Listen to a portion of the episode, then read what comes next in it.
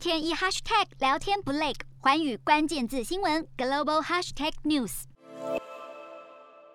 被誉为新魔王的 Omicron 变种病毒迅速在全球扩散，科学家至今还不清楚现有的新冠疫苗是否能抵抗 Omicron。美国辉瑞药厂执行长博尔拉受访时表示，辉瑞已着手测试目前疫苗对 Omicron 变异株的效果，判断 Omicron 是否为能够躲避疫苗免疫反应的逃逸变异株。博尔拉表示，若是确定现有疫苗对抗 Omicron 效果打折，将会在六周内调整与德国 BNT 联手研发的疫苗配方，于百日内出货。其实先前出现贝塔跟德尔塔突变时，辉瑞跟 BNT 也都有着手研发新疫苗。不过，由于现有疫苗最后都测试发现能有效抵抗变种病毒，所以新的版本没有派上用场。除了疫苗，博尔拉也强调，辉瑞现有的新冠口服药设计时就有考量到病毒突变的可能性，所以对变种病毒都有效。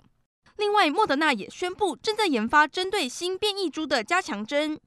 莫德纳执行长班塞尔预测，现有疫苗对付 Omicron 变种病毒会比前几个病毒株更没有效果，并预告各大药厂要花上几个月才能大量生产专攻新变种病毒的疫苗。美国娇生集团也表示，正在研究针对 Omicron 变异株的疫苗。各家疫苗大厂与时间赛跑，希望尽快研发出 Omicron 克星。瞄准新南向商机，剖析东南亚发展。我是主播叶思敏，每周五晚间九点记得锁定。看见新东协就在环宇新闻 MOD 五零一中加八五凯播二二二及环宇新闻 YouTube 同步首播。